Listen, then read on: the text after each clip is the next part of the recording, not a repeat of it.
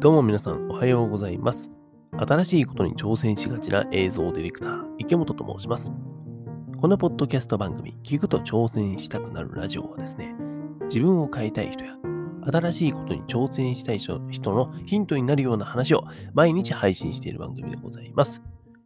電車の移動中や仕事の休憩中にでも、そして今日は日曜日ですので、朝のコーヒーブレイクにでも、ゆるゆるながら聞きしてください。そして、Spotify や Apple Podcast など、お聞きのプラットフォームでのフォローやサブスクリプション登録よろしくお願いいたします。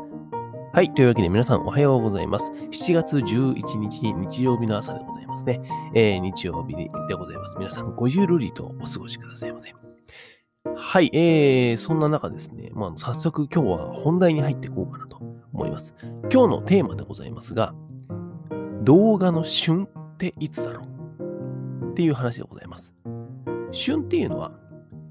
魚の旬とかさ、旬の季節みたいな、そういう感じ。キノコの旬は秋だよねみたいな、そういう旬でございます。でね、えっと、話はちょっといきなり脱線するんだけども、私、今ですね、えー、この私、池本ですね、このポッドキャストの収録をしているのが、アパートの本当に一部屋というかさ、えー、と、畳の部屋なのよ。畳の6畳一間、一間じゃないか、6畳の畳の部屋で、いつも収録してるんですね。で、この部屋で僕は、なんだろうな、ポッドキャストの収録以外にも、台本の作成だったりとか、他にもなんだろうな、基本的にここで仕事してるんですよ。パソコンでカタカタとさ、編集したりさ、そういうことをしてるわけですさ。で、プリンターも横に置いてあるし、みたいなね。あとは撮影する、一応少しだけ持ってるんで、えー、撮影する機材もさ、置いてあったりするわけですよ。なんだけど、この部屋ですね、あのエアコンがないんですよ。エアコンがないの。で、部屋でね、えー、僕は基本的に編集だったりとかしてるわけよ。これから夏っすよ。地獄よ。本当に。もうあの、ここまでですでにね、えっ、ー、と、6月、7月とさ、雨がバーっと降ってる。最近特にさ、7月入ってからとか雨ばっかだったじゃないですか。で、めちゃくちゃもうね、じとじとじめじめして除湿もできないわ。えー、暑いけど冷房もつけないわ。つけれないわさ。で、窓は一応ついてんだけど、目の前が田んぼだからさ、あの、なんかね、開けたらやっぱ虫が入ってくるんですよ。で、僕あんま虫がね、細かい虫というか、と、なんかカブトムシとかさ、そんなん別に大丈夫なんだけども、細かい虫が入ってくるのはちょっとイラッとするんで、えー、もう締め切ってさ、で、横に扇風機だけ置いてね、ひたすら熱風が飛んでくるっていう、えー、そんな環境で、えー、いつも収録しております。しかもこの収録中はあれだからね、なんならあの、なんだろうな、ボワーって音が入るからさ、あの扇風機も止めてるわけよ。もうあっちいんだ。あっちいの。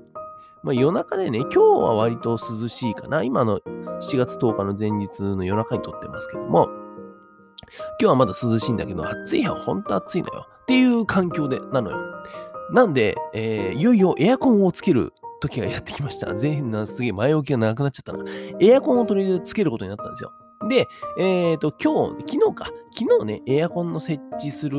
場所を業者の方が下見に来ましてですね、わーっとこう見て、あ、ここにとこうつけましょうね、みたいな話をしてですね、えー、やってきました。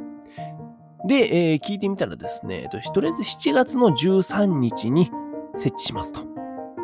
ただ、結構ね、このこの土日、この土日を超えたところで、業者さんの予定がもうパンパンらしいの。要するにもう夏本番でさ、みんなエアコン買って、エアコンをね、設置するから、その業者さんたちがめちゃくちゃ忙しいみたいなさ、時期らしいんですよ。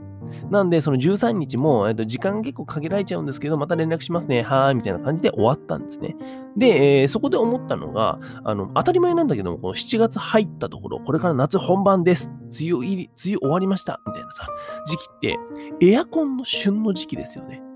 だからこそ、このエアコンの設置する業者さんっていうのはめちゃくちゃ忙しいわけですよね。めちゃくちゃ仕事がある。で、要するに稼げるわけですね。で、えー、どんな商品、サービスに対しても、このエアコンと同じくですね、1年を通して旬というものがあるんですよ。じゃあ皆さん考えてみたことありますかねこれ。動画の旬っていつなんだろうっていう話でございます。やっとタイトルに戻りました。はい。で、えー、これ僕が考えてみて、結論から先に言ってしまうと、ジャンルによって違うよっていう話です。うん、なんかすごいありきたりな答えになっちゃったかもしれないんだけども、でもそうだなと思いました。えーと例えばよ、例えば、ブライダルムービーとかってあるじゃん。ま、結構あるよね。えっ、ー、と、例えば、ブライダルで言うとさ、エンドロールとかっていうのがあるのかな。結婚式行ったことある人はわかると思うんだけども、結婚式の一番最後に、その一日のね、結婚式の様子をカメラマンがわーっと撮ってさ、で、その場でもう横で編集して、えー、それをそのまま一番式の最後に流すみたいなのがあるんですよ。そういったサービスがあるんですよ。で、それとかってなると、例えばそのブライダルのムービーってなったらさ、じゃあいつが旬なんだろうと考えてみるとね、単純に結婚式が多い時期は多いよね。旬だよね。えー、ってことはさ、ブライダルで言うと結婚式が多いのは、うん、なんだろうな、ジューンブライドで6月とかさ、夏が終わって涼しくなってきてから、こう、秋だよね、みたいな、10月、11月みたいなとか。僕はあの、ちなみに11月に結婚をあげましたけども、まあそういうことですよ。涼しくなってからとか、そういった時期とかだと思うんですよ。で、結婚式が多いってことは、その結婚式で使われる映像も旬だよね。売れよく売れるよねっていう話でございます。あと他にはですね、例えばファミリームービー。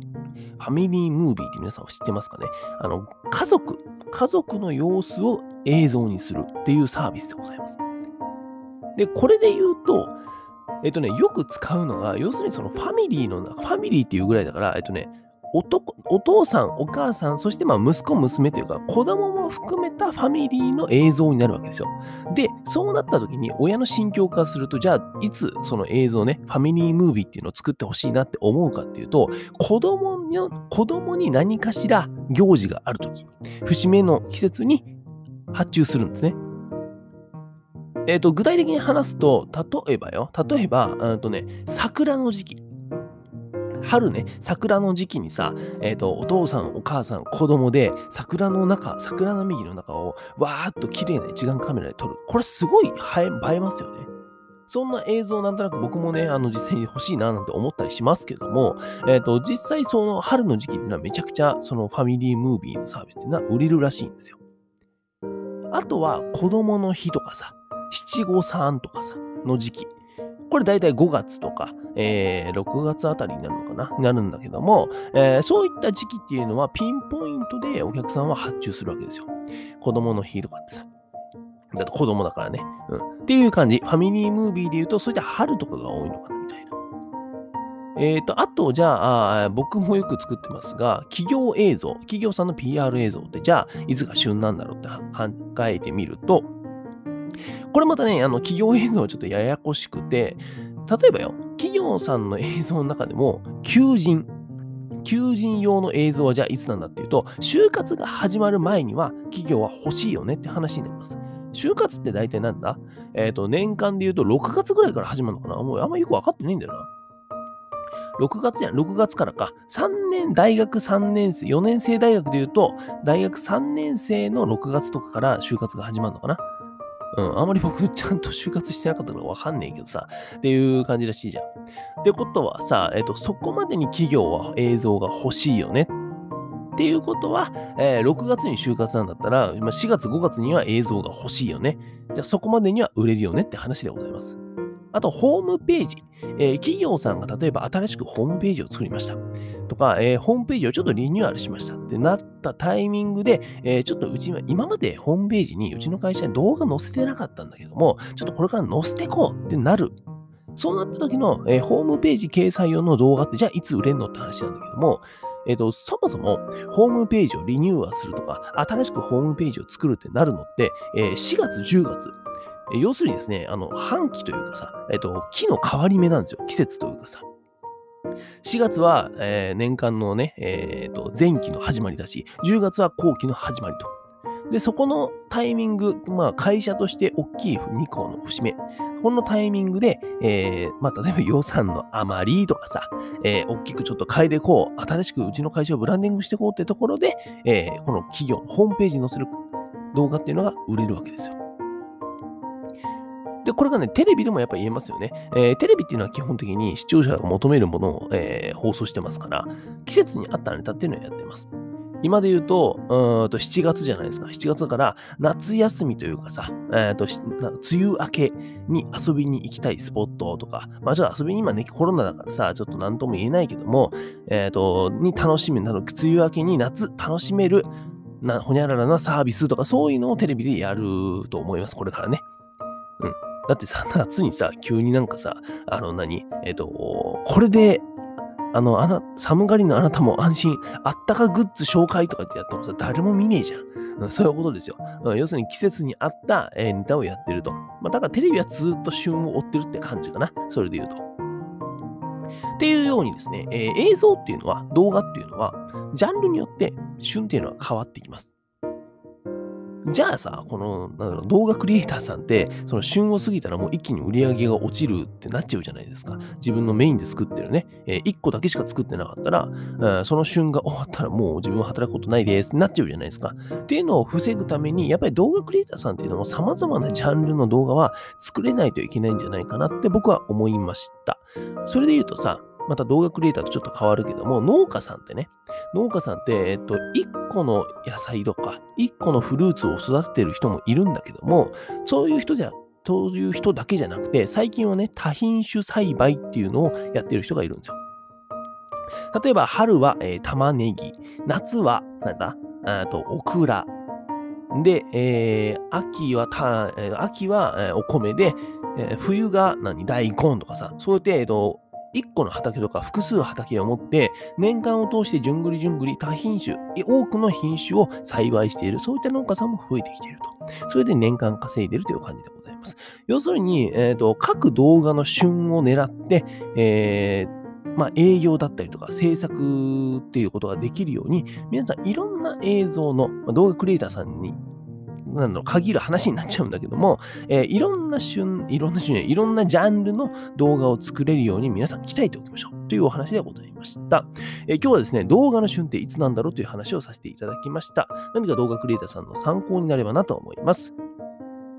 はい。というわけで、こちらの聞くと挑戦したくなるラジオなんですけども、Spotify や Apple Podcast、Amazon Music などの各プラットフォームで毎日配信しています。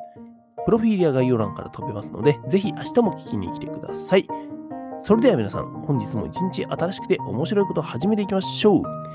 映像ディレクターの池本がお送りしました。バイバイ。